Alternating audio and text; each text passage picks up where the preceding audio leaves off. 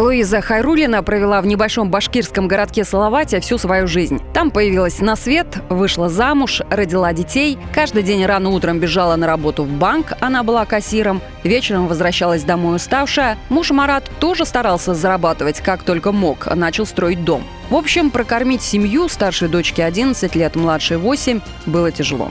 И в какой-то момент у Хайрулиных созрел план – Сколько времени ушло на подготовку, неизвестно. Как продумывались детали, сколько криминальных фильмов просмотрели. На эти вопросы ответов тоже нет. Достоверно можно сказать лишь об одном. Действовали они быстро и эффективно. Луиза была на хорошем счету в банке. Все-таки старший кассир, опытный и ценный сотрудник, который новички всегда бегают за советом. За пять лет ни одного нарекания. В тот день она пришла, как обычно, рано утром, но в обед отпросилась. Что произошло в банке, поняли только к вечеру, когда проверка показала в кассе крупная недостача на сумму 23 миллиона рублей. Большая часть из них была в иностранной валюте, то есть все купюры могли бы поместиться в небольшую сумку. О том, что деньги взяла Луиза, поначалу никто и подумать не мог. В банке тысячу раз пересчитывали оставшиеся банкноты, щипали себя, не сон ли. Но в это самое время вся семья Хайрулиных на своем стареньком Дастере мчалась по трассе вдаль. Впрочем, это выяснилось позже, уже после того, как банк подключил к делу полицию. Участковые пошли к Хайрулиным, но никого не было. Потом полицейские забегали по близким родственникам. Их неожиданно дома тоже не оказалось. В квартирах были лишь наспех разбросанные вещи. Видно, что брали только самое необходимое. Исчезнувших насчитывалось уже как минимум шестеро. Чита Хайрулиных с двумя детьми, отец Марата и сестра Луиза. Никого не забыли.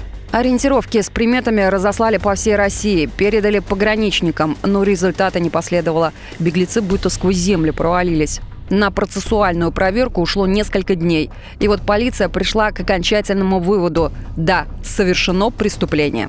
Главным следственным управлением МВД по Республике Башкортостан э, возбуждено уголовное дело по части 4 статьи 160 Уголовного кодекса Российской Федерации о присвоении или растрате крупной денежной суммы. Полиция продолжает розыск подозреваемой. Одна из версий – Хайрулина уже не в России. Из Салавата до Казахстана всего 6 часов на машине. К тому же объявление в международный розыск – это процедура прежде всего бюрократическая, со всеми присущими проволочками, объясняет зав. кафедры уголовного процесса МГУ Леонид Головка. Инфраструктура объявления федеральный розыск, она, разумеется, вот находится у нас в руках.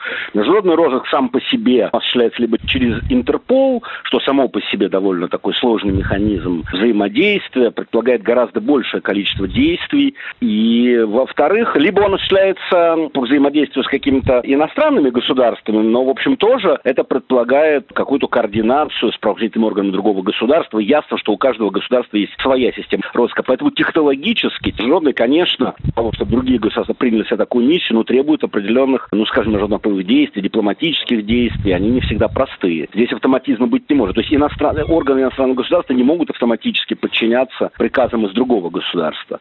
А может, Хайрулины наоборот затаились в глухой деревне? Такая версия тоже рассматривается. В любом случае, в полиции уверена, что скоро всех поймают. За хищение чужого имущества, организованной группой лиц, грозит до 10 лет тюрьмы. Можно, конечно, отделаться и штрафом, говорит адвокат Роман Петров. Там возможен штраф, там возможно право запрета занимать там определенные должности в течение какого-то времени. Но все это в данном случае дополнительное наказание. Ясно же, что за такое преступление, естественно, там будет э, не заочный приговор, а реальное лишение свободы. Но ее еще найти надо. Ну вот самое разумное в данной ситуации уехать туда, где не выдают. Перед побегом Луиза удалила свои аккаунты в социальных сетях. Но, как говорится, Google помнит все. Фотография башкирской Бони, сбежавшей со своим Клайдом, широко тиражируется в интернете. Но не для того, чтобы люди были бдительны и в случае чего опознали преступницу. Наоборот, «Беги, Луиза, беги!» – это стало лозунгом кампании, развернувшейся в поддержку кассирши.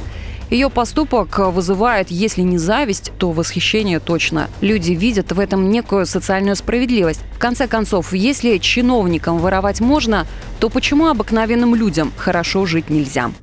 Наталья Титова, Рустам Максютов, «Комсомольская правда».